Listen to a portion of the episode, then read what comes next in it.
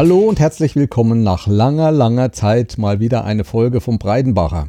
Der Breidenbacher, der Podcast zwischen Rennsteig und Rhön. Ich bin der Jens und ich möchte euch wieder was erzählen. Also herzlich willkommen mal wieder bei meiner Folge. Ich will jetzt nicht alles recherchieren und äh, genauestens erzählen, warum es so lange gedauert hat. Nur so viel, ich war inzwischen im Urlaub. Wir haben inzwischen die Thüringen-Meisterschaften hinter uns gebracht als Veranstalter. Ich war schon wieder bei einem zweiten Orientierungslauf-Wochenende der deutschen Meisterschaft auf der Mitteldistanz.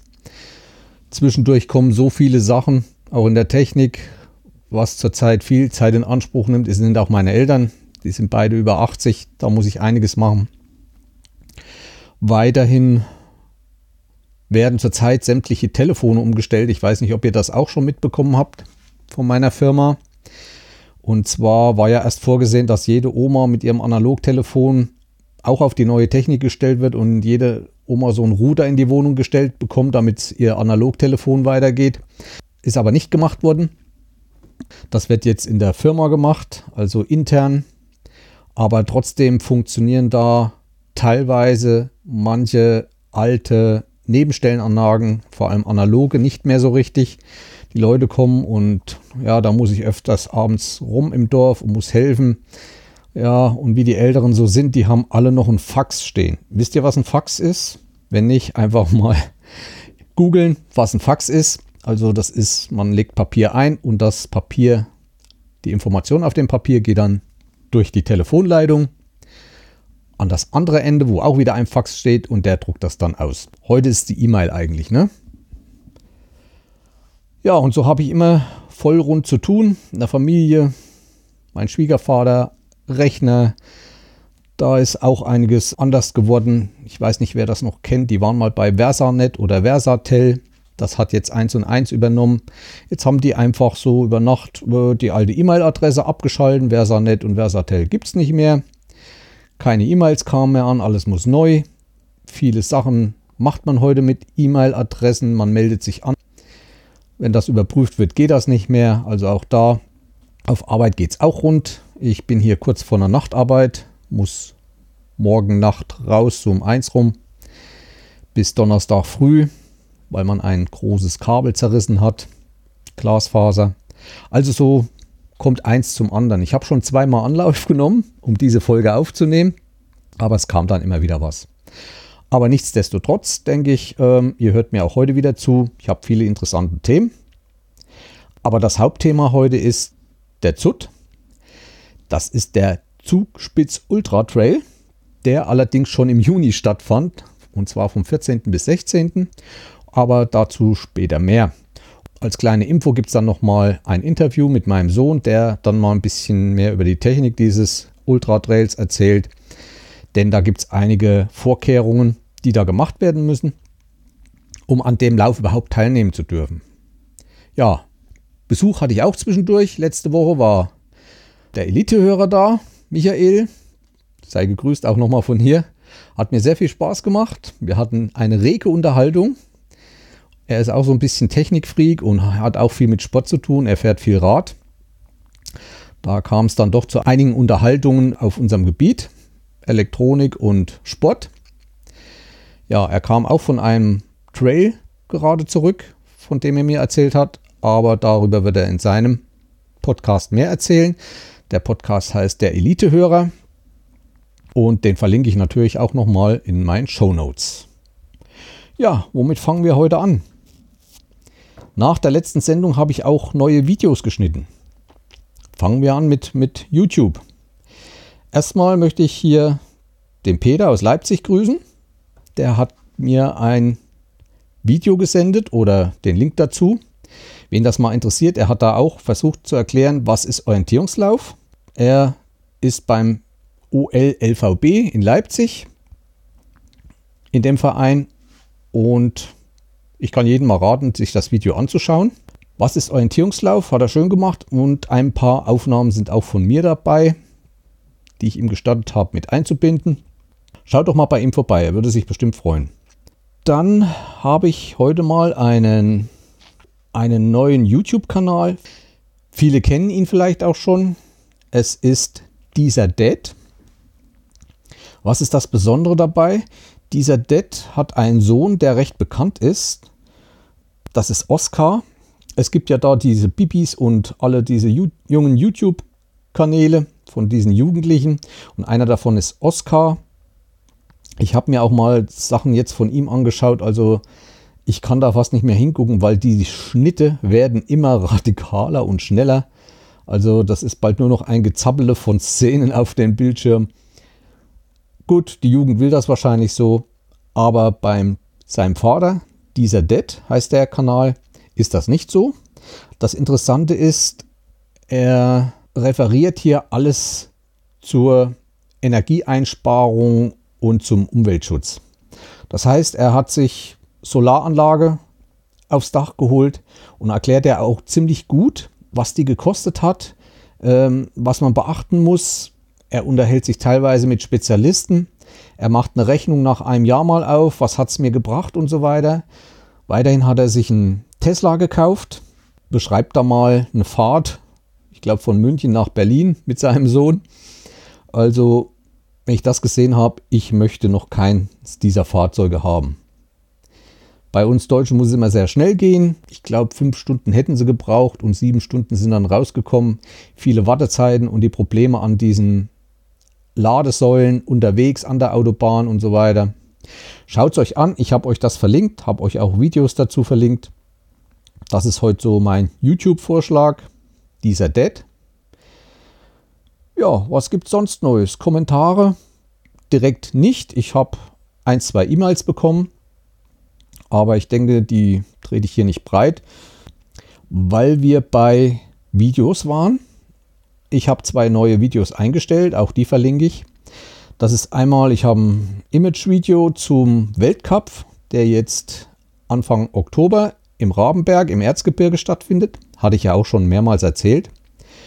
Und da war ich dann letztens, wo ich in Annaberg-Buchholz zu diesen Sprintmeisterschaften war, hatte ich ja erzählt, war ich noch einen Tag dort oben, habe da Aufnahmen gemacht von Schwarzenberg, Johann Georgenstadt und diesem Wettkampfzentrum dem Rabenberg.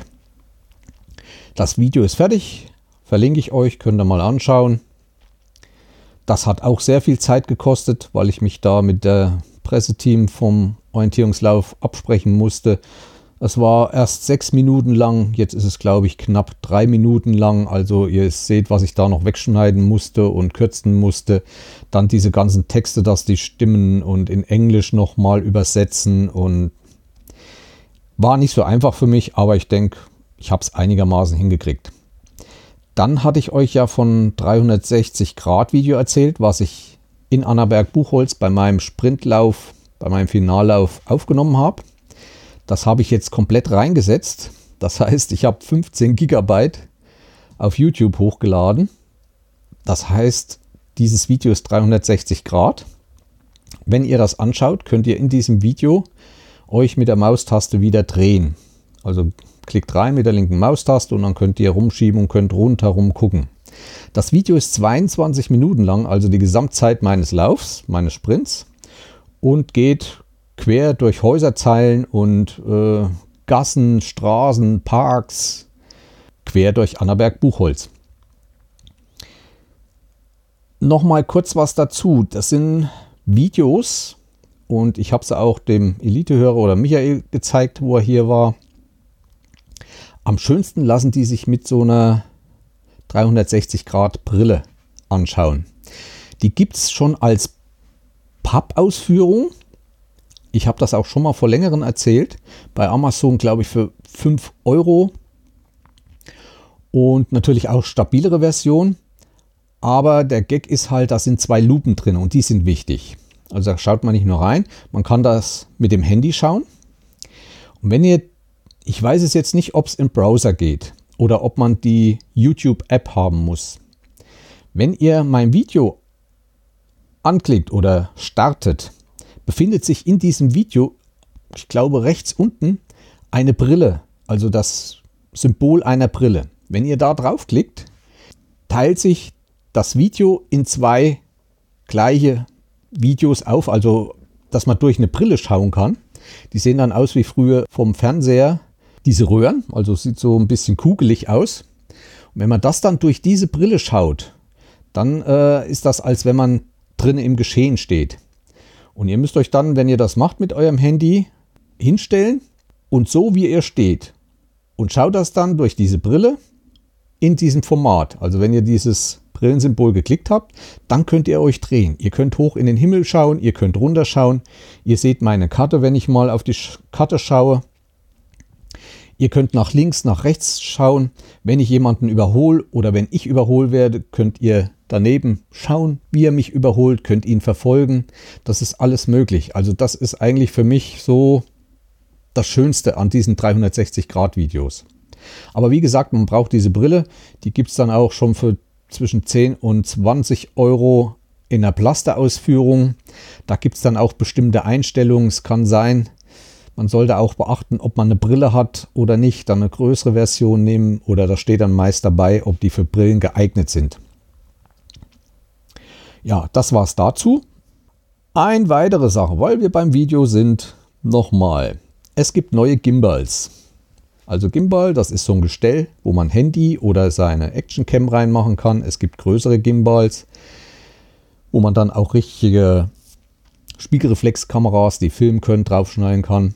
Aber die kleinen für die Handys und für GoPros und alles, was das Format ist, gibt es jetzt kleinere zusammenklappbare Gimbals. Auch das habe ich euch in die Show Notes ein paar Links gemacht mit Tutorials und Vorstellungen dazu. Also wem die alten zu groß waren, ich habe ja auch noch so ein älteres gehabt und habe noch ein anderes. Die sind doch sehr, sehr groß und schwer. Meiner Meinung nach mehr für Stativ geeignet. Weil die ja auch zum Beispiel Objektverfolgung drin haben, was man dann mit der Software bewerkstelligen kann. Auch die neuen haben das, aber wie gesagt, die passen dann schon mal in eine Hosentasche flach. Scheinen auch dementsprechend stabil zu sein. Wer da noch Interesse hat, mal nachschauen. Wie gesagt, ich habe ein paar Videos verlinkt und auch, ich glaube, eine Seite, Fiotech oder wie die heißen, das ist so mit die bekannteste Firma in dieser Richtung. Ja, der kann da mal schauen. Und als letztes, es gibt eine neue Kamera.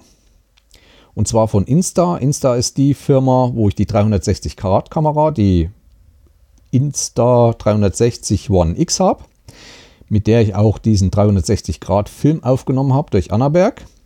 Und die Firma hat eine neue Kamera rausgebracht. Die nennt sich zwar Insta 360 Go, ist aber keine 360 Grad Kamera. Sie ist hauptsächlich für Instagram, Vlogger oder wie ich man sie nennen sollte, gedacht. Ich glaube, sie macht auch nur so 22 Sekunden Aufnahmen, aber die hat auch wieder eine sehr, sehr gute Stabilisierung. Die ist nur 20 Gramm schwer, vielleicht so groß wie ein Daumen. Ich weiß jetzt nicht, wie lange der Akku hält, aber wie gesagt, ich habe euch die Seite von Insta verlinkt und auch mal zwei YouTube-Videos, wo mal näher auf diese neue Kamera eingegangen wird. Also selbst auf dem Fahrradfahren dranhängen, das, die hält halt ziemlich diese ganzen Wackelbilder hat die im Griff. Also die Stabilisierung klappt bei der wirklich wieder sehr gut. Kostet zurzeit um die 230 Euro. Aber ich denke, so in ein, zwei oder ein paar Monaten ist die so auf 180 Euro. Ich denke, das ist schon ein guter Preis, um sich vielleicht doch mal so ein Gerät anzuschaffen. Aber meine Meinung ist immer noch die, eine Kamera wie die DJI Pocket, also diese kleine, wo gleich eine Kamera drauf ist und ein mechanischer Gimbal mit drei Richtungen ist, schaffen diese Stabilisierung in diesen kleinen Kameras nicht. Also ich finde das immer wieder besser. Habe jetzt einige Filme von der Silke, AK Mini Lancelot, zu Gesicht bekommen. Sie war im Urlaub, hat mir einiges zukommen lassen. Vor allem diese DJI hat eine Videoqualität, wie sie halt viele andere nicht haben. Man muss auch bedenken, diese, wo mit der Software stabilisiert wird, da wird immer am Rand äh, Footage, nennen es die Vlogger, also Material weggeschnitten, um dieses Gewackel auszugleichen. Und das hat halt die DJI nicht. Die ist so softig und das ist so toll gemacht. Also, also ich kann die immer noch empfehlen für viele Sachen. weil sie zum Beispiel auch diese Objektverfolgung hat. Man kann da was anklicken und kann da links und rechts gehen und die verfolgt das dann halt, ohne dass man da irgendwas machen muss. So, kommen wir kurz zum Podcast. Da höre ich zwar immer wieder neue, habe auch neue gefunden, werde wahrscheinlich in der nächsten Folge nochmal näher drauf eingehen. Ich will da doch immer ziemlich und finde wirklich interessante Sachen. Sehr interessant finde ich halt immer noch, was ich zurzeit wieder nachgehört habe. Servus, Grüezi und Hallo. Das sind drei Journalisten, aber hatte ich auch schon mal erzählt, der Zeit, Zeitschrift Die Zeit. Die bringen doch immer wieder einiges ans Tageslicht sozusagen. Letztens hatten sie eine Folge über Lehrer, sollte man unbedingt mal reinhören. Sehr interessant, was Lehrer verdienen, wie viele Lehrer es in Deutschland gibt, in der Schweiz und in Österreich Wirklich sehr interessant. Weiterhin hatte ich ja das letzte Mal von dem Podcast ähm, mit Matrix, also eine Minute Matrix oder so hatte ich gesagt, also die heißt minutenweise Matrix, ist inzwischen zu Ende. Ich glaube, sie planen aber ein neues, neuen Film und ich glaube, in der letzten Folge hatten sie auch davon gesprochen, dass andere dieses Format nachmachen und da soll es, glaube ich, was über die Folgen von Alien geben. Also diesen Alien drei oder vier Teile oder wie viele Teile es inzwischen davon gibt. Ja, ein schönes Podcast-Format habe ich noch gefunden, das heißt Autotelefon. Auch das verlinke ich euch in den Show Notes. Da wird alles so allgemein über das Auto gesprochen. Das sind zwei Mann, ich weiß jetzt den Namen nicht, aber ich verlinke das. Wer viel Interesse an Autos hat, was ja ein großes Interesse hier in Deutschland ist, Autos ist ja hoch und runter, der sollte da mal reinhören. Und da höre ich gelegentlich mal rein. Ich höre nicht immer alle Podcasts, jede Folge. Ich schaue dann schon bei den Folgen nach den Themen, weil sonst wird es für mich zu viel. Obwohl ich eigentlich tagsüber viel Zeit habe zum Hören bei der Arbeit. Dann möchte ich noch kurz den Oboment grüßen den Christian vom Umwomukum Podcast. Er hatte letztens eine Folge Audio geredet durch die Zeiten und den fand ich wieder sehr, sehr interessant, weil es hat sich, ich habe viel Ähnlichkeiten zu meinem damaligen Audio-Equipment kaufen und erlangen festgestellt, auch wenn ich in dem anderen Teil Deutschlands gelebt habe. Er erzählt da, dass er glaube, Zeitung ausgetragen hat oder nebenbei gearbeitet hat, um sich bestimmte Sachen zu leisten. Bei mir war es genauso. Meinen ersten Plattenspieler habe ich mir geholt. Ich weiß auch heute noch, welche die erste Platte war. Ja, das war die Single. Meine erste Platte war eine Single. Also wer noch nicht weiß, was eine Single ist, das war eine sehr kleine Schallplatte. Schallplatten konnten von beiden Seiten abgespielt werden. Und auf einer Single waren so vier bis fünf Minuten Musik, also immer ein Titel auf jeder Seite. Ja, ich konnte mir damals nicht die Farben aussuchen, aber trotzdem ein Tuner-Teil, Plattenspieler, eins, zwei Stück, Tonbandengerät, Kassettenrekorder, habe ich heute alles noch. Bin jetzt auch dabei, das vom Boden runterzuholen. Auch meine ganzen alten Platten habe ich alle aufgehoben. Und die möchte ich aufstellen in einem Zimmer weil meine Kinder nun beide ausgezogen sind und mache da so eine Kommode und da werde ich das aufstellen mit den alten Lautsprecherboxen. Denke, da werde ich auch mal eine Sendung machen und werde da viele, viele Bilder dazu einstellen. Ja, war eine sehr schöne Sendung vom Umwomukum. Sollte man sich unbedingt mal anhören. Man schwelgt da doch ziemlich in Erinnerungen. Denn die Musik war ja eigentlich für alle dieselbe. Ja, damit es nicht zu lang wird, Apps fürs Handy, äh, ja, Apps fürs Handy und für Tablets habe ich dieses Jahr mal ein bisschen Grafik rausgeschaut. Das ist einmal Gra Grafik ist sehr beliebt, die Snapsheet. Die kann ich auch empfehlen, also wirklich verständlich, einfach viele Filter, viele Bearbeitungsmöglichkeiten. Ich bin ja nicht der Typ, also ich verstehe nicht viele, die so diese Filter anwenden mit diesen Lomo-Effekten. Ich hatte auch ja kurz nach der Wiedervereinigung hatten wir auch im Dienstlichen äh, diese Sofortbildkameras damals von Polaroid. Man hat nach ein paar Tagen sind die immer vergilbt und hatten so eine Farbe. Das war immer nicht so schön. Alle haben das nicht so gemocht. Und heute ist das wieder Hype und dass viele Bilder, selbst Videos oder Filme im Fernsehen werden manchmal in diesen Formaten oder in diesen Filterfarben dargeboten. Ich kann da ehrlich nichts dran finden. Ich mag am liebsten Bilder, so wie sie gemacht worden sind. Natürlich presst man auch mal in einem Bild ein bisschen mehr Farbe rein, damit sie nicht zu trüb aussehen und so weiter. Aber wie gesagt, Snapshot und dann gibt es auch noch eine App von Adobe, das ist Lightroom. Da ist vieles frei, also da gibt es eine kostenlose Version. Da ist ein Fotoeditor, man kann schneiden, Bilder schneiden, Profile, man kann Licht, Farbe, Effekte, Details, Optik und hat Vorgaben. Was nicht geht, ist zum Beispiel Ausrichten, Reparaturen und selektives Bearbeiten. Aber ansonsten kann man sich diese auch mal anschauen.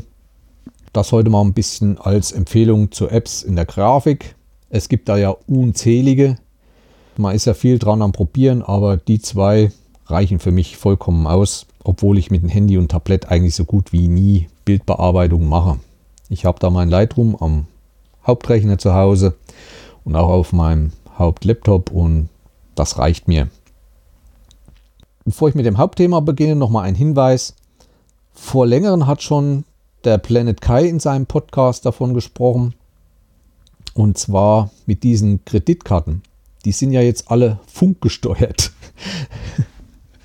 Nein, nicht funkgesteuert, aber die haben ja jetzt alle so eine Art Funkmodule. Auf Induktion läuft das, sodass man an den Kassen nicht mehr, mehr durch den Schlitz ziehen muss, sondern nur dran halten muss.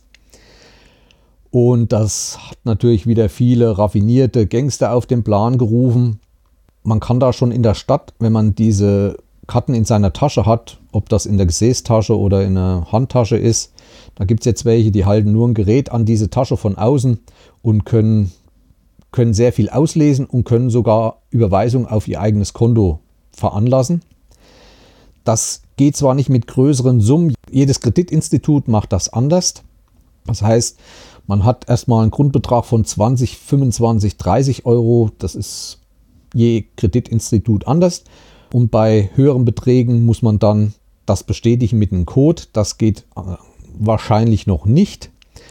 Nichtsdestotrotz, wenn einer so mal 25 Euro so vom Konto macht das mehrmals, ist nicht schön. Ich habe euch da zwei Videos eingestellt, wie die das machen. Und habe euch nochmal einen Link zum großen Versender nochmal mit angegeben wo ihr spezielle Hüllen kaufen könnt. Die sind metallisch irgendwie abgeschirmt. Hundertprozentig weiß ich nicht, ob die helfen. Die machen auch das Portemonnaie dann nochmal ein bisschen dicker, weil das ja von beiden Seiten die Karte dann nochmal eingepackt wird, sind aber recht dünn. Ich glaube für 11 Euro sechs Stück oder was. Die habe ich mir besorgt und habe auch meiner Frau die. Wir, die sind bei uns in diesen Täschchen drin, so dass ich hoffe, dass das nicht so leicht geht diese unterwegs auszulesen und dann einfach mal zuzugreifen. Das dazu, ich fand das wichtig, das solltet ihr nochmal wissen. Das war es erstmal zur Einleitung. Ach ja, Harz hatte ich noch was. ähm, ich war ja im Harz und hatte davon schon mal erzählt, dass da mit dem Naturschutz nichts gemacht wird und so weiter. Und jetzt geht es langsam doch los. Und bei uns war dann auch ein Artikel in der Zeitung, dass am höchsten Berg von Niedersachsen, den Wurmberg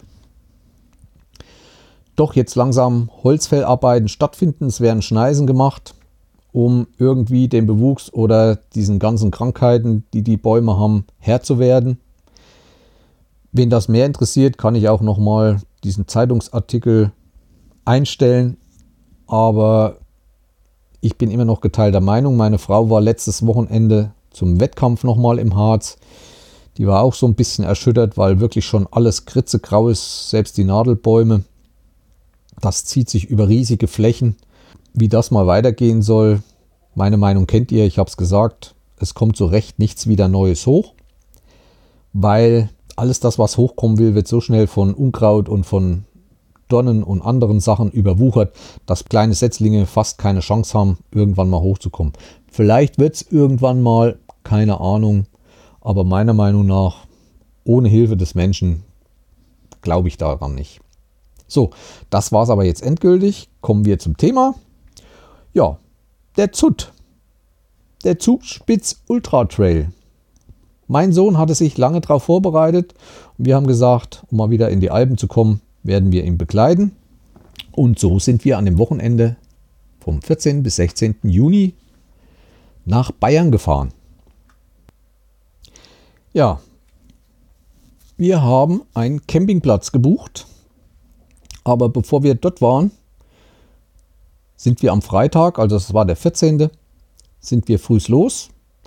Und da meine Frau noch nicht in der Wohnung des Sohnes war in der neuen oder in der neuen WG, wollte sie da mal unbedingt vorbeischauen, wie das so ist, die Mütter und Söhne. Ob auch alles korrekt ist, sauber, ordentlich.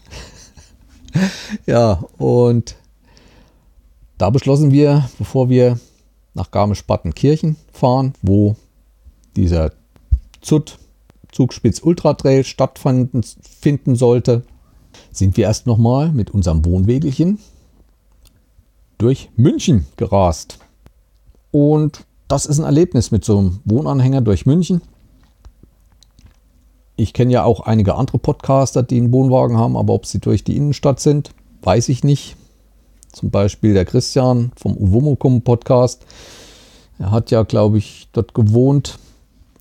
Und ja, es war manchmal heiß, vor allem in so Straßen, in der Mitte die Straßenbahn, rechts eine Parkspur, man dazwischen und wenn dann schon mal ein größerer LKW geparkt hat und nicht ganz so rangefahren ist und hat da abgeladen, da war es mir dann schon manchmal heiß geworden.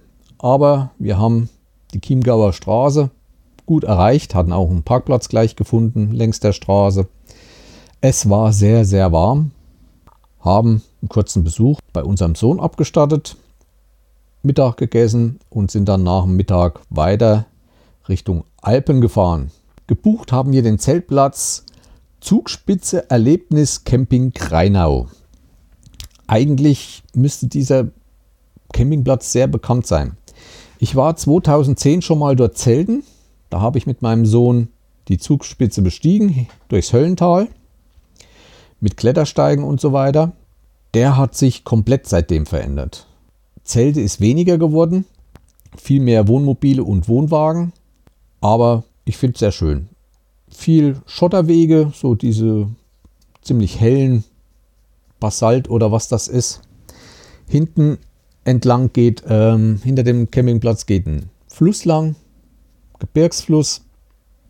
Der war damals zugänglicher, da konnte man, da haben die Kinder dran gespielt, aber jetzt ist der irgendwie wie abgeschirmt.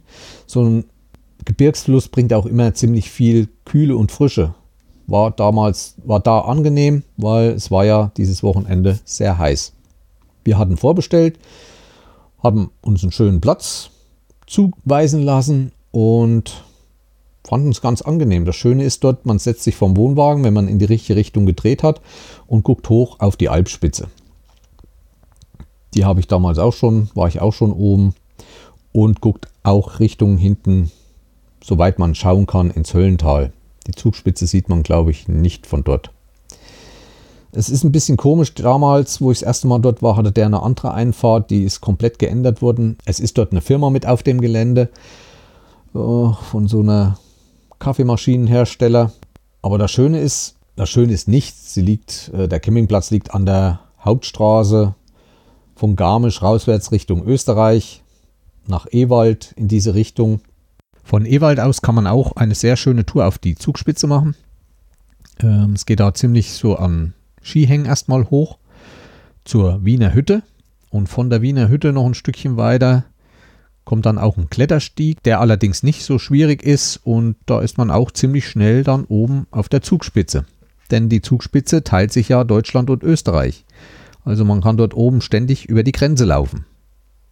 Aber auf der anderen Straßenseite sind Haufen Einkaufsmöglichkeiten. Das ist ein Edeka, ein Aldi, ein großer Getränkemarkt. Ja, ich glaube, ein Porsche Autohaus war auch noch dort. Er ist aber nicht zu verwechseln, dieser Campingplatz, denn ein paar Meter weiter, da ist ein größere, größeres Restaurant und der hat auch einen Campingplatz, allerdings glaube ich noch etwas spezieller. Der nennt sich dann Camping Resort Zugspitz oder Zugspitz Ressort Camping. Ja, der ist dann, glaube ich, auch teurer. Kurz zum Campingplatz. Merkt ihr schon, ich erwähne heute wirklich nur Campingplatz, nicht mehr Zeltplatz. ja, kurz zum Campingplatz. Die sanitären Gebäude sind noch fast wie vor, also wie vor neun Jahren, wo ich dort war. Sauber sind sie. Man hat durchgehend warmes Wasser. Ist im Preis drin, also braucht nichts bezahlen. Es sind ausreichend Waschbecken und Toiletten da. Wird auch sauber gemacht. Also von daher konnte ich mich nicht beklagen. Und hier eine wichtige Durchsage. Auf dem ganzen Campingplatz, weder in den Sanitärräumen noch an der Rezeption, befinden sich Aufkleber des CCP. CCP Camping Caravan Podcast. Das sollte man ändern. Am Campingplatz direkt, ja, wie groß ist er? So ein Platz war wieder 10 mal 5 Meter. Manche sind mit ein bisschen, bisschen umwachsen. Sonst gibt es keine Absperrung. Schotter mit leichten Rasen durchwachsen. Wasser, Abwasser, Strom direkt am Platz. Also es sind immer vier Stellplätze im Quadrat zusammen und da eine Säule mit Abwasser, Wasser und Strom. Es ist aufgeteilt. Es gibt nochmal auf dem Campingplatz eine Schranke. Vor der Schranke sind so die Wohnmobilisten und dahinter so die Camper. Dauercamper gibt es kaum. Es sind nur sehr wenige, wahrscheinlich ein paar ältere eingesessen, noch von der alten Zeit. Ja. Am nächsten Tag war es dann eigentlich schon wieder ziemlich leer am Sonntag, sind viele früh abgereist und da war es dann richtig angenehm.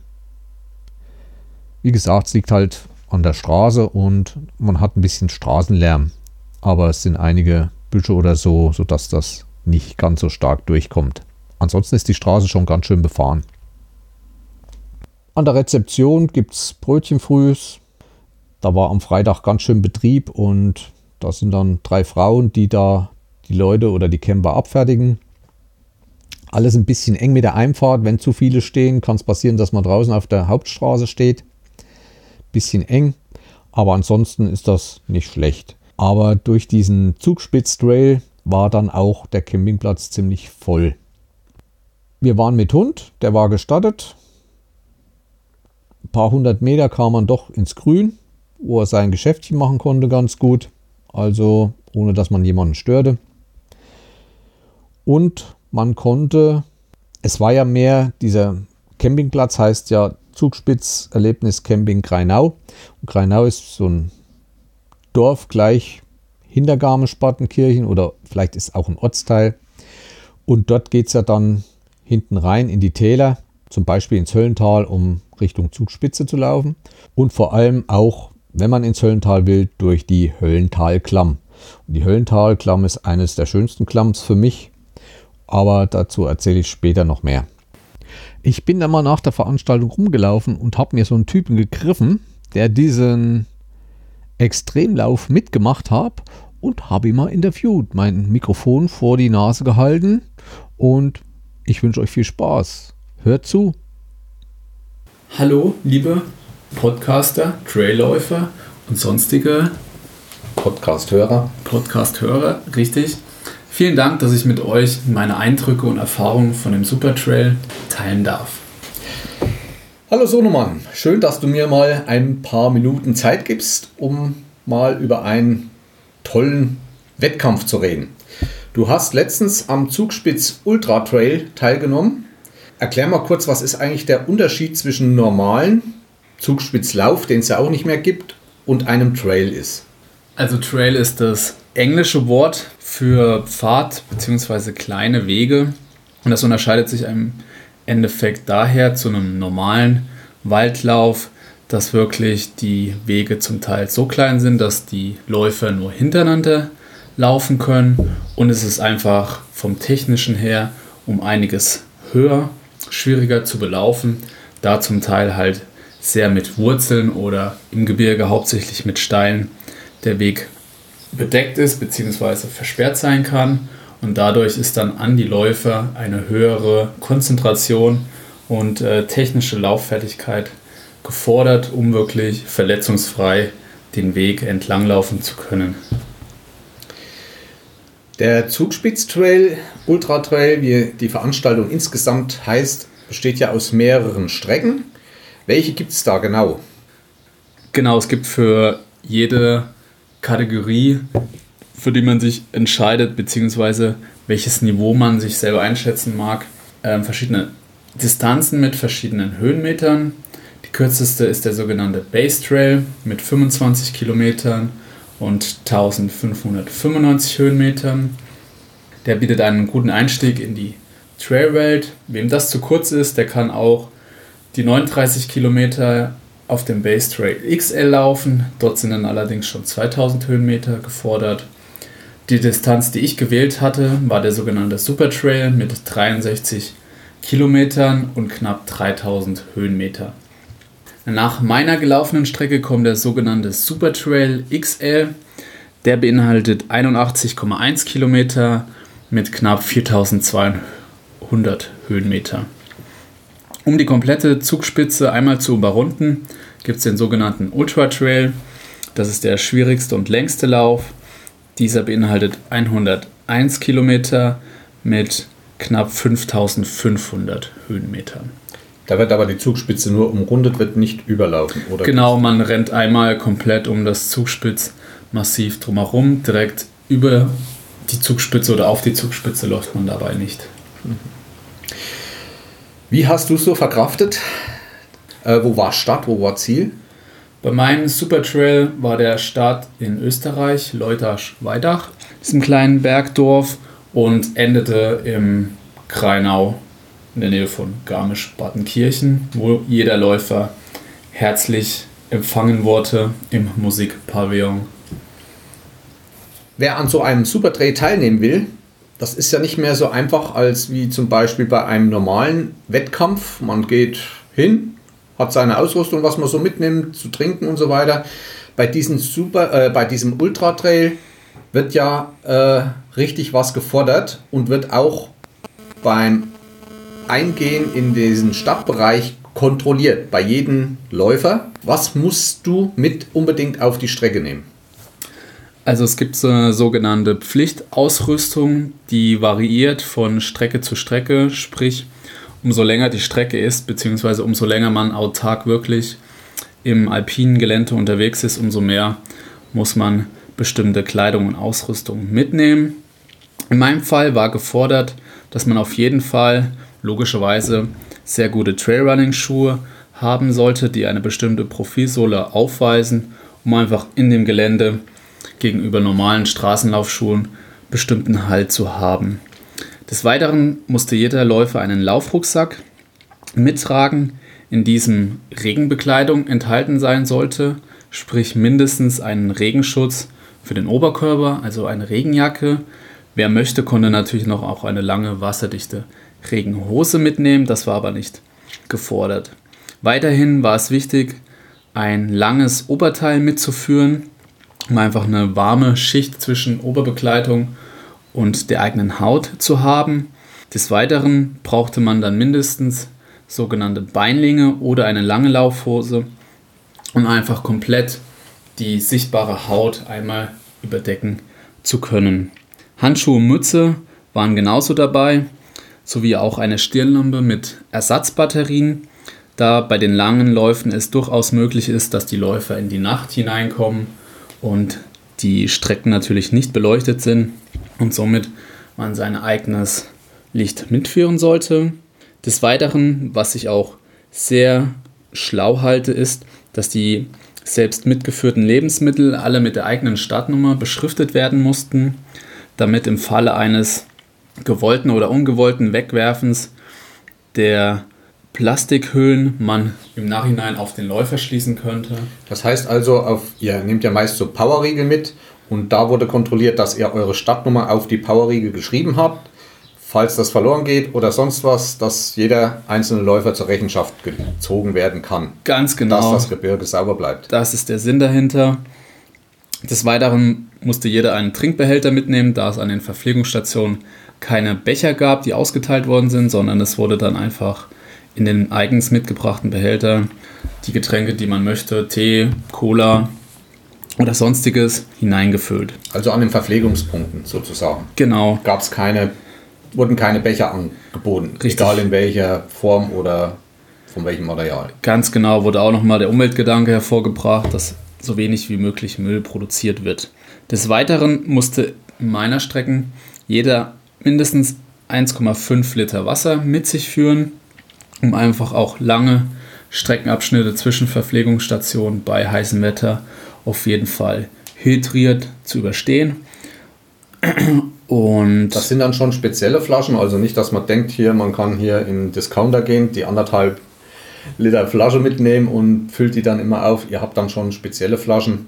Wir haben sogenannte Soft Flask, die einfach in unterschiedlichen äh, Größen erhältlich sind, von 250 Milliliter bis zu 600, 750 Milliliter, die man dann einfach ideal in diese Laufrucksäcke hineinstecken kann, die zum Teil dann vorne auf der Brust zu finden sind und einfach während des Laufens schnell daran zugreifen zu können, um einfach einen permanenten Wasserfluss für den Körper gewährleisten zu können. Genau. Aber theoretisch ist es auch möglich, ähm, eigene Flaschen mitzunehmen oder Trinkblasen in den Rucksack hineinzuführen. Das muss dann jeder selber entscheiden, ausprobieren im Training, was ihm da am besten taugt. Und die Trinkflaschen können an jeder Verpflegungsstelle mit reinem Wasser gefüllt werden. reinem Wasser oder Cola oder isotonischen Getränken. Genau, das ist dir überlassen, je nachdem, was man verträgt. Man kann natürlich auch das Wasser noch mit Salz anreichern. Also die Verpflegungsstationen sind dahingehend sehr gut ausgestattet. Was natürlich noch wichtig war, was jeder Läufer mittragen sollte, war eine sogenannte Notfallausrüstung, die ein, eine kleine Erste-Hilfe-Set darstellten. Es bedurfte darin Kompressen, Verbandpäckchen, Wundpflaster, Dreieckstuch, Blasenpflaster und eine Rettungsdecke, also Standard, wie man es eigentlich in den Bergen immer dabei haben sollte. Des Weiteren war natürlich wichtig, ein Mobiltelefon mit der Medical Crew Nummer dabei zu haben, um im Notfall einfach sich abmelden zu können oder Hilfe zu rufen. Genau, das waren die Mindestanforderungen. Jeder Läufer kann dann natürlich noch individuell für sich entscheiden, ob er zum Beispiel Wanderstöcke mitnehmen möchte, eine Sportbrille braucht. Sonnencreme ist natürlich bei den Terminen im Sommer natürlich nicht verkehrt, diese mitzuführen. Und dann eigene persönliche Verpflegung weiterhin individuell zu gestalten. Nochmal kurz zu dem Rucksack. Das sind ja spezielle. Äh, ja, Rucksack kann man nicht sagen. So kleine. Äh, Es fängt an, ähm, dass es als Laufweste bezeichnet wird, Liefkörper nah geschnitten, damit einfach während des Laufens man einfach den natürlichen Bewegungsabfluss nicht hindert, sind sehr nah am Körper zu tragen und fangen eigentlich an, dass man so ab 5 bis 15 Liter Volumen Rucksäcke kaufen kann. Wer natürlich mehr mitschleppen möchte, gibt es auch größere, aber für die meisten Läufe bis 100 Kilometer reichen 15 Liter definitiv völlig aus. Und die haben einfach eine besondere Form, sind sehr, sehr leicht. Man kann die sogenannten Softflask, Softflask sehr gut verstauen darin und kommt auch während des Laufens an einzelne Taschen sehr gut ran. Somit braucht man die nicht permanent abnehmen, um irgendwie herumzukramen, sondern ist sehr zeitinten- äh, zeitsparend unterwegs. also das heißt, selbst in den Trägern sind viele Sachen untergebracht. In den Trägern haben viele zum Beispiel auch ihre Softflaschen und haben nur sowas wie einen Strohhalm, wo man Wasser entnehmen kann. Die Päckchen sind manchmal noch in den Trägern mit untergebracht und selbst die Klamotten sind eigentlich nur hinten Gummis, ähm, wo die von außen draufgeschnallt werden. Das Dass ist man, richtig. dass man sich das so Genau. ein bisschen vorstellen kann. Also es behindert eigentlich der Rucksack einem beim Laufen sehr, sehr wenig. Wenn man das ein bisschen drin hat, gegenüber einem normalen Rucksack wird einfach das Gewicht sehr gut um den Körper verteilt, sodass das im Schwerpunkt sich befindet und nicht dann eine Gegenbewegung während des normalen Laufen darstellt. Wer sowas mal mitmachen will, wie sollte man sich vorbereiten oder wie hast du dich auf dieses Jahr dein vorbereitet? Also sehr gut ist natürlich, dass man schon einige Jahre, wenn es geht, laufen tut, das natürlich sehr gerne macht. Am besten halt in der Natur draußen unterwegs ist, so viel wie möglich, wo einfach die Füße eine andere Belastung, eine höhere Belastung vorfinden, als wenn man jetzt auf der Straße oder durch normale gepflegte Parkanlagen läuft. Meine Vorbereitung begann eigentlich sich zu intensivieren zu Beginn des Jahres. Sprich, es waren knapp äh, fünf Monate Zeit, sich darauf vorzubereiten, was eigentlich völlig ausreichend ist. Man findet von diesem Verlauf Trainingspläne. Jetzt hat der eine oder andere natürlich durch Arbeit oder sonstiges unterschiedlich Zeit, solche Trainingspläne zu verfolgen, aber sind auf jeden Fall einen guten Anhaltspunkt, um ähm, die Laufkilometer oder Streckendistanzen für sich ein bisschen abgleichen zu können oder dort ein bisschen Informationen sammeln zu können. Bei mir sah es dann so aus, dass am Anfang des Jahres noch sehr viel Schnee in den Bergen lag, somit wirklich ein Lauftraining, ein reines Lauftraining in den Bergen natürlich erschwert wurde. Wer das kann, kann natürlich auch die sogenannten Touren, Ski, Wanderungen benutzen, um einfach seine Beine auf die Belastung, auf die Höhenmeter vorzubereiten. Ich habe das ein bisschen anders gemacht. Ich habe dann erstmal in den tieferen Lagen meine Ausdauerleistung erhöht, sprich bin einige Strecken um die 30 Kilometer zu laufen, um einfach einige Stunden Belastung auf den Körper zu bekommen. Und dann eigentlich habe ich zwei Monate vor dem eigentlichen Wettkampftermin dann begonnen, die Langstrecken zu verringern und dann hauptsächlich nur in den Bergen zu laufen, dort Höhenmeter zu sammeln, sowohl hochwärts als auch runterwärts. Das muss man auch äh, bedenken, dass das Bergablaufen genauso schwierig und anstrengend ist für die Muskulatur, den Kopf wie bergauf. Ja, und da kam es schon mal vor in einem Training, dass du so am Tag 2000 Höhenmeter gemacht hast. Also 1000 hoch, runter und nochmal 1000 hoch und runter. Ne? Das ist richtig. Das war dann so zu sehen, okay, wo steht der Körper, was schafft er. Da mein Lauf ja 3000 Meter ähm, beinhaltet, sollte man im Training dann schon mindestens zwei Drittel der Distanz oder der Höhenmeter mal ähm, bewältigt haben, um einfach zu sehen, okay, das verkraftet der Körper und es kommt ja dann in dem Lauf noch was hinzu. Und um einfach auch für sich selber eine bestimmte Sicherheit zu haben, ob das so richtig ist, was man gemacht hat, oder ob man die letzten Wochen noch mal ein bisschen das Training auf bestimmte Bereiche fokussieren sollte. Nochmal zur Verpflegung.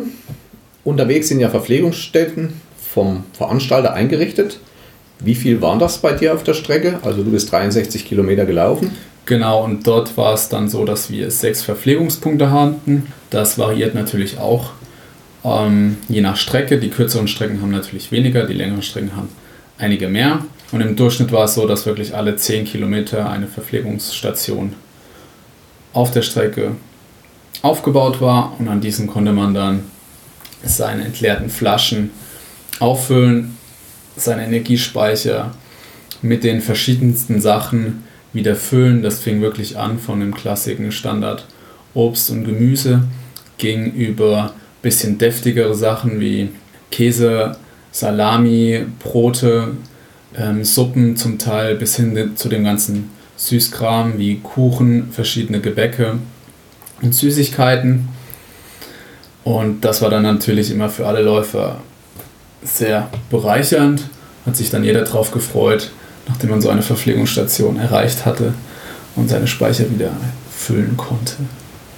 Schön. Und was sagst du nach so einem Lauf? Nochmal oder nicht nochmal? Also ich fand es eine sehr intensive Erfahrung. Es hat definitiv über weite Strecken sehr viel Spaß gemacht. Die Strecke verlief durch äh, wunderschöne Landschaften. Man hat herrliche Aussichten genießen können.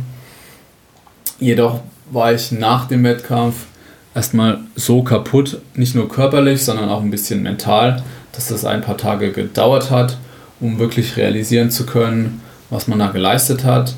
Und definitiv bin ich ähm, solchen Läufen in der Form oder eventuell auch ein bisschen länger in den nächsten Jahren nicht ähm, abgeneigt. Abgeneigt, richtig. Jedoch auch nicht so verrückt wie manch anderer, sich dann zum Beispiel für das nächste Jahr gleich für die 85 Kilometer oder die 100 Kilometer Strecke anzumelden. Na gut, dann danke ich dir herzlich für das Gespräch und wünsche dir weiterhin viel Erfolg. Mal sehen, was vielen, du vielen Dank. Hast hast. Gerne. Ja, Freitagabend. Sohnemann war doch in München, wollte dann nächsten Früh erst anreisen mit Freundin. Ja, wir sind dann nächsten Früh früh aufgestanden, gewartet und die kam dann Sohnemann musste erst noch die Stadtunterlagen holen. Das Wettkampfzentrum war am Ziel, weil wir den ganzen Tag über mit meinem Fahrzeug fahren wollten, wurde das Fahrzeug von der Freundin abgestellt und die zwei Frauen haben sich getroffen und das ging hin und her. Ich habe meinen Sohn so nah wie möglich ran ans Wettkampfzentrum gefahren. Man konnte nicht direkt bis hinfahren. Ja, er kam dann ziemlich schnell wieder und dann ging die Fahrt los. Weil wir dann in Richtung Leutasch fahren mussten und das war doch noch ein Stückchen, das liegt schon in Österreich. Ja, wir sind, waren dann noch pünktlich dort. Umziehen, Toilettengang, das ist dort ein bisschen kompliziert, so viele Toiletten gab es dort nicht. Und da war dann auch wie so ein Festplatz und da war auch dann das Stadtgelände. Und es finden dort zwei Starts hintereinander statt. Ich glaube, so 15 Minuten hintereinander, weil das ganze Feld konnte nicht gleich los. An dem Tag war es noch ein bisschen problematisch, weil die zwei ganz langen Strecken, über 85 Kilometer glaube ich und über 100 Kilometer wurden abgesagt, weil die Wettervorhersage zu schlechtes Wetter über Nacht angesagt hat für die nächste Nacht. Da es bei so einem Lauf schon einen Toten gab, will man das nicht mehr riskieren. Aber auch dazu nachher noch mehr. Mein Sohn war noch im ersten Lauf. Es ging dann pünktlich los. Fragt mich, um wie viel Uhr war es? Um 9 Uhr, 8 Uhr oder 10 Uhr? Keine Ahnung mehr. Und ich war ja auch dort hauptsächlich mit meiner Frau, um Fotos und vor allem Videos zu machen. Und vor jeder Veranstaltung mache ich mir einen Kopf, welche Kamera nehme ich. Und für die Veranstaltung war die Insta360 ideal. Ich verlinke euch ein Video oder das Video, was ich für meinen Sohn gemacht habe. Ihr werdet ihn da auch mehr sehen. Vielleicht erkennt er ihn. Wer mich kennt, wir sollen Ähnlichkeit haben. ich bin da im Stadtpulk kurz nach dem Stadt mitgelaufen und das war ideal. Ich konnte mich zu Hause hinsetzen und konnte zu Hause die Blickrichtung einstellen, die ich wollte. Ob ich mal nach vorne geguckt habe, ob ich mal äh, die Massen an mir vorbeigehen lassen haben. Also da war die Insta ideal dafür. Ne? Das war sogar in der Hinsicht, wir waren dann, da erzähle ich nachher noch von der Stelle, da konnte ich die Insta an einem Selfie-Stick an der Wand runterlassen, auf dem Kopf und konnte da filmen und konnte zu Hause das als normales Video machen, was ich dort so hätte nicht aufnehmen können. Ja, das waren ganz schöne Massen und dadurch, dass die zwei großen Läufe nicht gestartet wurden, waren die von den großen Läufen, von den Langstrecken, die auch woanders gestartet werden, mit in diesem Feld. Da kam es natürlich dann unterwegs dann auch schon zu Problemen, wenn es dann von einer breiten Straße, Fahrstraße, die die ersten Kilometer war, dann auf so einen Bergpfad ging. Ich verlinke euch auch das offizielle Video von diesem Lauf, denn da waren auch, ob es Profis waren, weiß ich nicht. Jedenfalls wurde auch dort mit Copter und Kamera gefilmt über den ganzen Lauf. Viele Sachen sieht man da, die ich nicht sehen konnte, weil ich an den Stellen konnte ich nicht so schnell sein. Das war auch schon bei uns alles geplant, wo wir ihn wieder empfangen und so weiter, aber davon erzähle ich gleich. Was mich halt wieder sehr berührt hat, ich bin ja nur Hochkopterflieger, in diesem Stadtfeld, wo doch unten Menschenmassen war, da schwebten die mit dem Copter, denselben wie ich hatte, oder die Mavic, die neuere, die Pro 2, da flogen die fünf Meter über den Köpfen von diesen ganzen Massen und haben da gefilmt. Das hat keinen gejuckt. Jetzt kann mir keiner sagen, ja, der wird die Erlaubnis geholt haben. Ja, mag sein, aber ähm, das ist halt Österreich, ne? Das war österreichischer Boden. Da scheinen die doch noch andere Sitten zu haben. Aber es ist ja richtig, dass es bei uns so streng ist. Es gibt doch zu viele Idioten, die sonst auf dumme Gedanken kommen. Aber der ist da wirklich über den Köpfen lang und hoch und runter. Ich weiß nicht, in dem Video oder auf einem Bild von mir ist dieser Kopter auch zu sehen. Und es gibt dann auch äh, Videos in diesem Film von der Veranstaltung, wo ihr seht, wie der da geflogen ist. Ja, vorneweg dann auch ein Fahrzeug gefahren, wo hinten im Kofferraum Kameramann saß, der dann auch gefilmt hat. Und da gab es Interviews. Sehr gut fand ich den Ansager.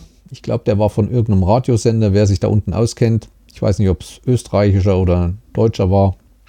Der hat das wirklich sehr gut moderiert, hat mir sehr gut gefallen und auf dem ganzen Ding war wirklich eine herrliche Stimmung. Das Wetter war bombig, schönster Sonnenschein. Ja, wie gesagt, ich bin dann erstmal 10 Minuten mit diesem ganzen Pulk mitgelaufen und habe da gefilmt mit der Insta halt. Und komischerweise am Ende des Pulks war dann einer, der mich ansprach, ja, ja, letzte Woche noch im Erzgebirge und heute schon wieder hier. Ja, ich kannte ihn nicht, ich konnte nicht so schnell auf seine Nummer gucken, er war dann weg. Aber so klein ist die Welt. So, die Starter waren weg. Was die unternommen haben zwischendurch, konnte man nicht sehen. Ich kann ja nicht die ganze Zeit dabei bleiben und mitlaufen. Hätte ich ja Stadtgebühren bezahlen müssen. Ja.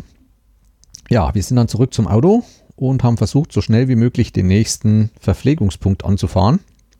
Frauchen hatte schon alles schön vorbereitet und geguckt, wo die Strecken lang gingen. Wir fuhren dann aus Leutasch raus in Richtung Camping Leutasch.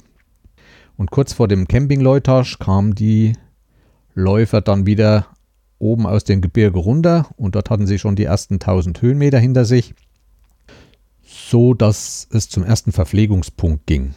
Und wie schon gesagt, da die lange und die zweitkürzeste Strecke mit auf dieser Strecke waren, war es ziemlich voll. Und dafür waren auch die Verpflegungspunkte eigentlich nicht so ausgelegt, weil doch ziemlich auf einen kurzen Zeitpunkt viele Läufer ankamen. Die Hauptsache war an diesen Punkten, dass ihre Flaschen mit Wasser füllen konnten. Das war somit das Hauptproblem, so schnell das Wasser in die Flaschen zu kriegen, um weiterzumachen. Der erste Läufer, der das Ding auch dann gewonnen hat, der kam so locker da durchgesprintet.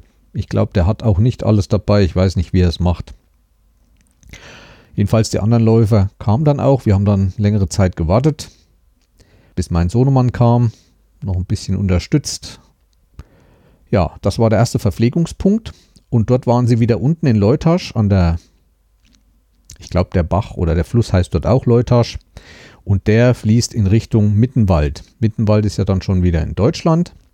Parallel zu diesem Pfad äh, verlief dann auch die Straße, die wir weitergefahren sind. Ich habe dann in Mittenwald einen Parkplatz gesucht und musste dann nochmal so 10, 15 Minuten laufen, um wieder in das Wettkampfgelände zu kommen. Da waren natürlich die ersten Läufer schon da. Es war auch nicht so einfach, dort einen Parkplatz zu finden. Da haben wir wieder gewartet auf ihn. Er kam dann auch in seiner Zeit. Es geht ja während des Laufes auf verschiedenen Untergründen zu laufen. Ich habe hier auch mal ein bisschen Statistik. Also auf Schotter wird 25 Kilometer gelaufen, auf Pfaden 23, Naturweg 7 Kilometer, Asphalt auch 5 Kilometer und Straße, das war wahrscheinlich auch gerade dort zwischen Leutasch und Mittenwald, sind es ein Stück Straße gelaufen, drei Kilometer. Ja, von dort ging es dann weiter in Richtung Gasthof Ferchensee. Ich glaube, ich habe mal irgendwo gelesen, Ferchensee, das soll die, der kälteste Punkt von Deutschland dort sein. Also dort soll am längsten kalt sein. Aber genau kann ich das nicht mehr sagen. Ja, dort war der nächste Verpflegungspunkt. Dort kamen wir aber nicht hin. Da hätten wir zu weit hinlaufen müssen. Das haben wir dann halt nicht gesehen und konnten auch nichts dort filmen. Wir haben uns dann konzentriert auf die Partnachalm. Vor der Partnachalm kommt natürlich die Partnach-Klamm, wer die kennt.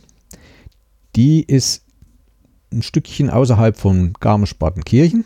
Wir haben dann das große Skistadion angefahren. Da ist ja ein großer Parkplatz.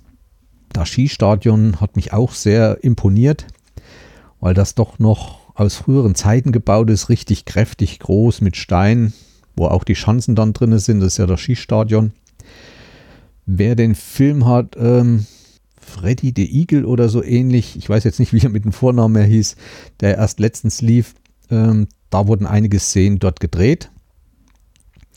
Jedenfalls hatten wir dort einen Parkplatz. Da ging es dann ungefähr, ja, eine Stunde bis zur Partnachalm zu laufen. Die beiden Frauen wollten durch die Part nach Klamm, haben das auch gemacht und ich bin außenrum wegen Hund. Ich hatte keine Lust, mit dem Hund durch so eine enge Schlucht zu laufen. Wenn dann andere Hunde entgegenkommen, habe ich immer so meine Probleme. So bin ich schön gemütlich außen mit meinem Hund und wir haben uns dann auf der Part nach Alm getroffen.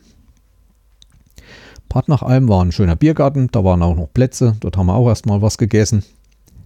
Halt schön urisch, bayerisch, wie es so schön ist. Und haben auf unseren Sohn gewartet. Und dieser Biergarten ist etwas erhöht. Und die Läufer kamen alle unten aus dem Tal. Ich weiß nicht, wer die Partnachklamm, werden wenige kennen. Und hinten kommen die von der Hinterseite des Hauses einen sehr schmalen Pfad hoch. Da ist eine hohe Mauer und auf, oben drauf ist dann diese Fläche von diesem Biergarten. Und da ließ es sich schlecht filmen, wenn die ankam.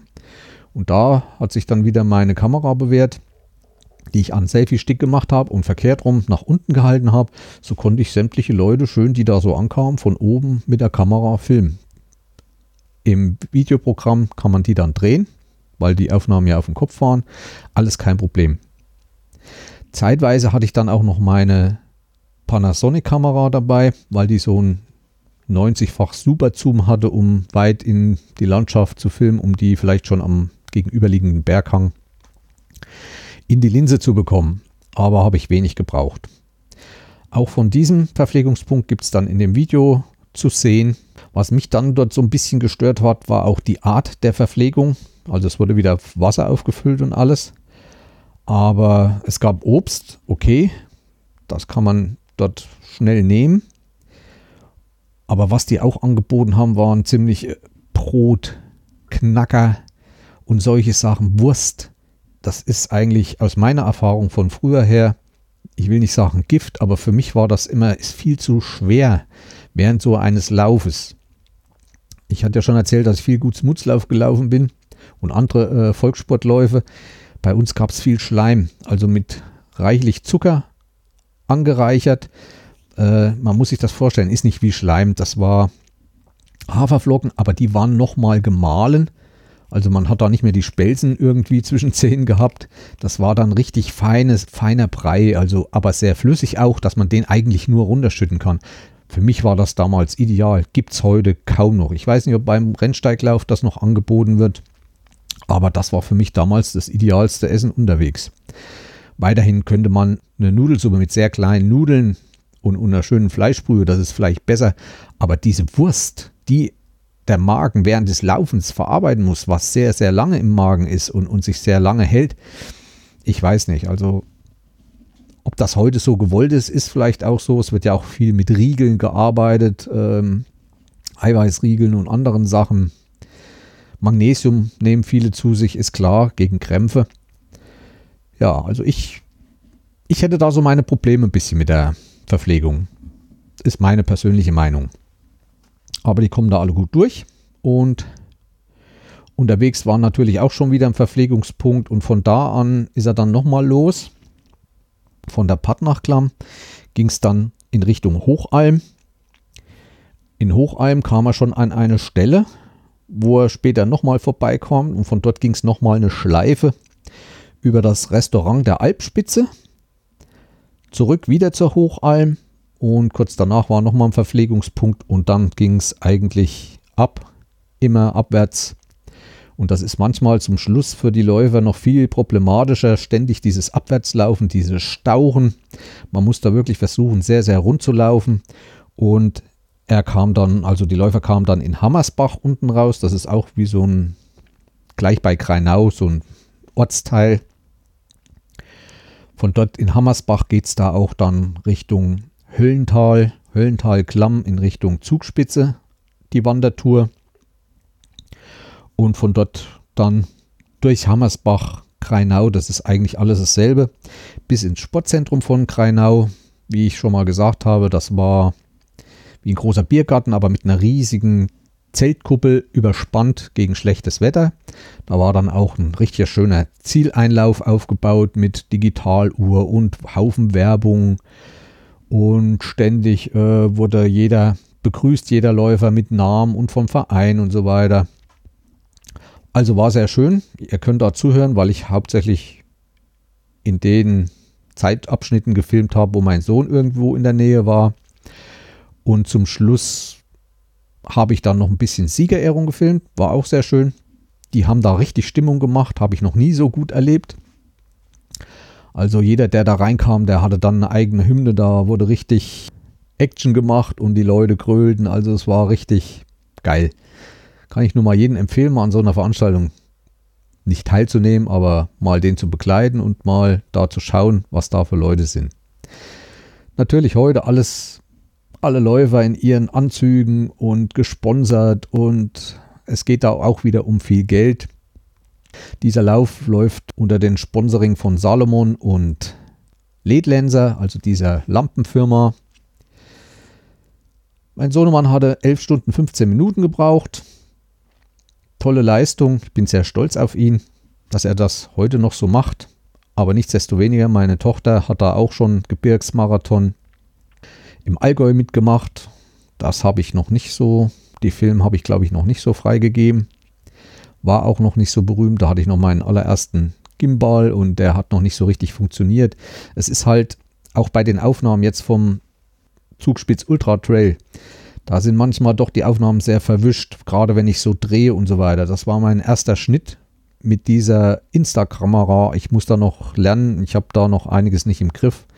Also am besten filmt sie halt auch, wenn man sie stillhält oder langsam läuft. Also wenn man da schneller läuft, muss ich schauen, ob ich da noch im Videoprogramm was ändern muss oder ändern kann, damit dann die Aufnahmen auch klarer werden. Also es verschwimmt immer mal ein bisschen. Und dann beim Hochladen, wie schon öfters gesagt, YouTube ähm, presst dann dieses Video nochmal, damit es so wenig wie möglich Daten gibt für YouTube, was sie ähm, speichern müssen. Und da geht auch nochmal einiges an Qualität verloren. Ja, er war dann ganz froh, ist dann auch am selben Abend noch heimgefahren worden das war eigentlich wunderbar. Insgesamt ist er 2984 Meter hochgelaufen, 3345 Meter runter. Der höchste Punkt war 2048 Meter hoch und der tiefste Punkt war 745 Meter hoch. Und die Strecke war 63,5 Kilometer lang. Es gibt immer mal unterschiedliche Angaben, wenn man auf verschiedene Seiten geht. Ich habe euch auch noch mal ein spezielles Video von einem anderen Läufer verlinkt, wo man wirklich sehr gut sieht, wie es oben dann im Gebirge die Läufer geht. Also diese schmalen Pfade, wo sie hintereinander.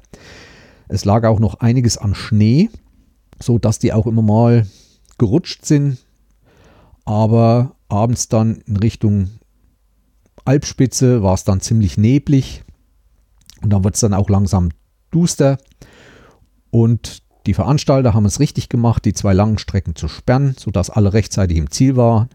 Denn nachts ging wirklich ein riesen Gewitter los. Wir waren in unserem Wohnwagen auf dem Campingplatz und das hat ganz schön gekracht. Und in Bergen, wer in Bergen schon mal ein Gewitter erlebt hat, das klingt immer noch ein bisschen anders wie in der flachen Steppe oder im Flachland.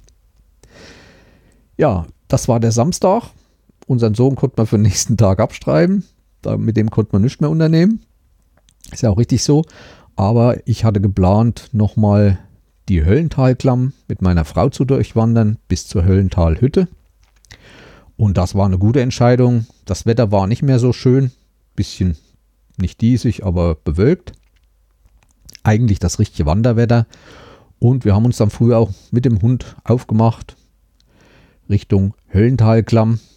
Das erste Stück, wir konnten ja direkt vom Campingplatz aus loswandern ein, zwei Kilometer bis zum Einstieg und ging dann erst eine Weile durch den Wald. Man muss ein bisschen Höhe erreichen, weil die in einer bestimmten Höhe erst anfängt. Da war dann der Einlass, also die Kasse, man muss da bezahlen. Und wir sind dann durch und für mich ist das immer noch eine der schönsten Klammen. Ich hatte diesmal Zeit, weil ich ja 2010 schon mal mit dem Sohnemann durch bin, wo wir Richtung Zugspitze sind. Da sind wir ziemlich zügig durch. Ich glaube, die Kasse macht auch erst um 8 Uhr auf und davor kann man noch kostenlos durch. Hab die genossen und natürlich auch wieder meine Insta 360 Grad Kamera dabei gehabt und da halt auch Bilder gemacht. Und das ist natürlich auch geil, wer die Klamm kennt. Man läuft ja meistens an der Seite so einen Gang. Man muss sich schon manchmal übers Geländer vorbeugen, wenn man da mal den Himmel sehen will. Und auch unten die, die Wasserströme, die dann nochmal in so einer sehr schmalen Schlucht entlang gehen. Und da hatte ich wieder meinen Selfie-Stick, den konnte ich schön ausziehen, weit rauslehnen und konnte das filmen. Ich habe das natürlich gemacht, wenn nicht so viel Publikum dabei war. Ich weiß es nicht, ob es gestartet war oder nicht. Ich habe kein Schild gelesen. Ich habe es auch nicht drauf angelegt, dann so kurz vor der Kasse oder so nochmal das zu machen. Aber ich habe da ein paar schöne Aufnahmen bekommen. Weiß gar nicht, ob ich den, ob ich das Video habe ich glaube ich noch nicht geschnitten. Nein, kann ich noch nicht verlinken. Sage ich euch Bescheid, wenn ich es online habe. Wie gesagt, ist zurzeit ein bisschen viel. Nach der Höllentalklamm kommt dann so ein freies Stück. Da geht dann auch noch mal links wieder ein Weg ab zu einer anderen Alm. Und ich denke, man kommt auch bis zur Alpspitze hoch. Aber unser Ziel war die Höllentalhütte, weil die wurde zwischen 2010 und heute komplett neu umgebaut. Und man hat ja, wie in der heutigen Zeit, auch versucht, bei dieser Hütte äh, auf Nachhaltigkeit zu bauen. Unter anderem hat man sich wahrscheinlich ein eigenes Kraftwerk gebaut, indem man oben bei der Hütte angefangen hat, ein größeres schwarzes Rohr zu legen, in das man dann Wasser einleitet und weiter unten, fast beim Eingang der Höllentalklamm, wahrscheinlich so eine Art Turbine. Also da war dann Betonteile, die eingelassen waren. Ich denke, da war dann eine Turbine drin, die dann Strom erzeugt hat, der wieder die Hütte betrieben hat. Die Hütte sehr modern, also trotzdem sehr gemütlich, also modern gemütlich, viel Holz wurde weiterhin wieder verbaut. Aber ich werde da noch ein paar Bilder posten, die ich auch noch nicht geschafft habe einzustellen. Auch von dem Lauf kommen noch mal ein paar Bilder. Ja, wir saßen nun Sonntag früh gegen Mittag in dieser Höllentalhütte und da gab es auch einen Stammtisch dort. Und das sah so aus, als wären Holzarbeiter, Schäfer in ihren Arbeitsklamotten da und tranken ihr Sonntagsbierchen. Was mir auch noch aufgefallen ist, was weil ich gerade bei Schäfern war. Irgendwie scheint sich dort in den Alpen zurzeit die Weidemöglichkeiten zu ändern, denn ich habe weitaus mehr Schafe als Kühe in den Alpen diese zwei Tage gesehen. Auch als wir dann später von der Höllentalklamm wieder runter zurück sind, kam uns eine große Herde Schafe, die dort hochgetrieben wurde, entgegen mit, mit Jugend, die das wahrscheinlich angelernt wurden oder was, am Sonntag früh. Und ich weiß nicht, ob das sich zurzeit ändert. Vielleicht weiß von euch jemand was. Ich habe dort mehr Schafe als Kühe gesehen, die dort auf die Alm getrieben wurden. Die Hütte hat mir aber so im Ganzen sehr gut gefallen. Essen schnell, gut, alles möglich, was man auf so einer Hütte heute bekommt. Eine große moderne Küche ist mit drinne. Was mich nur halt gestört hat bei diesem Wasserwerk, dieses schwarze Rohr, hat man vom Ausgang der Höllentalklamm bis zur Hütte ständig oft gesehen. Also es war nicht direkt versteckt. Ist mir klar, dass man das schlecht in diesen Felsen reinhauen kann oder verstecken kann. Aber ich hätte mir gewünscht, doch an manchen Stellen doch mal vielleicht irgendwie Erde anzufahren und, und das ein bisschen abzudecken. Denn der Weg sah manchmal nicht so schön aus. Wir sind da auch noch ein bisschen durch den Schnee gelaufen. Unser kleiner Hund, dem macht der Schnee am meisten Spaß. Der legt sich da pritsche lang, die Vorderfüße nach hinten, die Hinterbeine hochgestellt und dann mit der Schnauze über den Schnee geschoben. Ich weiß nicht, ob der die Abkühlung braucht. Dann auch auf den Rücken sich gewälzt. Also Schnee, sobald der mal Schnee unter die Hufen kriegt, ist er nicht mehr zu halten. Das macht dem Spaß. Wird es auch noch mal ein Bild geben, denke ich. Ja, wir haben dann was gegessen und so weiter. Von dort aus sieht man dann auch die Zugspitze und den Weg einigermaßen so bis hin, aber oben war dann auch viel zu durch Wolken. Und wir haben dann wieder den Abstieg genommen, sind nach unten wieder zurück durch die Höllentalklamm. Man muss, wenn man durch diese Höllentalklamm geht, äh, wetterfeste Kleidung mitnehmen. Sehr gutes Schuhwerk, weil es oft auch glitschig ist. Es ist viel Wasser dort in der Klamm.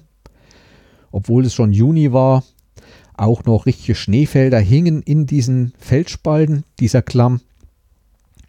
Und auf vielen größeren Stücken kann man sagen, äh, regnet es ständig. Also das Wasser kommt ständig von oben runter und man braucht Kapuze und Regenkleidung unbedingt mitnehmen bei dieser Klamm.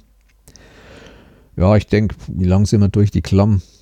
Halbe, dreiviertel Stunde durch die Klamm laufen. Manchmal wird es eng. Es sind dann auch wie so Höhlengänge dabei, weil es nicht anders geht, wo dann immer mal so Gucklöcher sind. Ja, für mich eines der schönsten Klamms. Allerdings muss ich auch sagen, so viele habe ich noch nicht gesehen, aber von der Imposantheit her ist es doch für mich erstmal die schönste. Ich hatte viele schöne Erinnerungen damals, wo ich mit meinem Sohn dann weiter bin. Ähm, kommen ja dann auch Klettersteige und so weiter. Und weiter oben geht es ja dann über einen größeren Gletscher. Aber vielleicht erzähle ich davon andermal. Da gibt es auch eine Internetseite von mir mit Beschreibung und mit Bildern und mit den Zeiteinheiten, wann wir wo waren. Wir sind dann nachmittags wieder zurück, haben noch was Schönes gekocht im Wohnwagen in unserer Hitsche und ja, sind am Montag früh dann aufgebrochen, wieder Richtung Heimat, waren dann am Nachmittag wieder in Thüringen, sind auch auf der Rückreise direkt durch München wieder durch, allerdings versucht auf diesen Durchfahrtsstraßen zu sein, denn außenrum diesen Ring ist doch ein ganz schöner Umweg bei München. Und ich muss sagen, es hat gut geklappt. Man muss da immer mal durch diese Tunnels fahren und so weiter, aber langsam kennen wir uns auch ein bisschen in München aus. Denn Sohnemann lebt schon eine Weile da und da kennt man schon so ein bisschen die Gegebenheiten. Ja, das war es eigentlich zu dem Wochenende. Vielleicht haben wir irgendwann die Chance, nochmal so einen Lauf zu begleiten. Allerdings habe ich auch so ein bisschen Lust bekommen, selber mal diesen Lauf mitzumachen. Natürlich nicht diese 63 Kilometer, aber es gibt dann noch, glaube ich, eine 39 Kilometer und eine 25 Kilometer. Übrigens, eine dieser kurzen Strecken hat auch Laura Dahlmeier mitgemacht. Allerdings, wo wir dann abends kamen, war die schon nicht mehr da. Hat, glaube ich, auch einen Platz, einen zweiten oder einen dritten gemacht. Ich habe euch die Seite von dem Zugspitzlauf verlinkt, da könnt ihr reinschauen.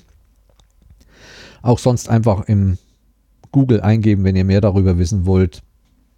ZUT und da findet ihr viele Sachen. Es gibt dann auch bei Outdoor Aktiv, die Strecken sind dort hinterlegt. Da kann man auch nochmal genau gucken, wo die lang gelaufen sind. Mit Höhenmetern und allem drum und dran. Wie sich das heutzutage für einen richtigen Trailer gehört. Ja, das soll es für heute gewesen sein. In der nächsten Folge geht es um meinen Urlaub. Jahresurlaub der schon kurz danach war. Wir hatten inzwischen auch schon wieder Backhausfest. Wer mich schon länger hört, weiß ungefähr, um was es geht. Erzähle ich in der nächsten Folge. Wann die erscheint und so weiter, möchte ich mich jetzt nicht festlegen. Ich versuche es natürlich wieder so schnell wie möglich. Aber langsam wird es ruhiger. Ich bin auch schon wieder auf dem Sprung. Großes Familienfest im Odenwald. Und danach ja noch dieser Weltcup vom Mountainbike-Orientierungsfahren. Da bin ich nur als Kameramann gebucht. Mal sehen, was daraus wird. Ich habe Livestream angefangen. Da erzähle ich auch mal kurz was drüber. Ja, das nur als Vorbereitung, was noch auf euch zukommt. Die Folge ist heute wieder etwas länger geworden, aber ich hoffe, das stört euch nicht. Ich möchte gerne wieder in den Bereich halbe Stunde, dreiviertel Stunde kommen. Die nächste wird es auch noch nicht bringen. Aber in diesem Sinne verabschiede ich mich für heute. Bleibt gesund, genießt das Leben und tschüss, bis zum nächsten Mal. Euer Jens, der Breitenbacher.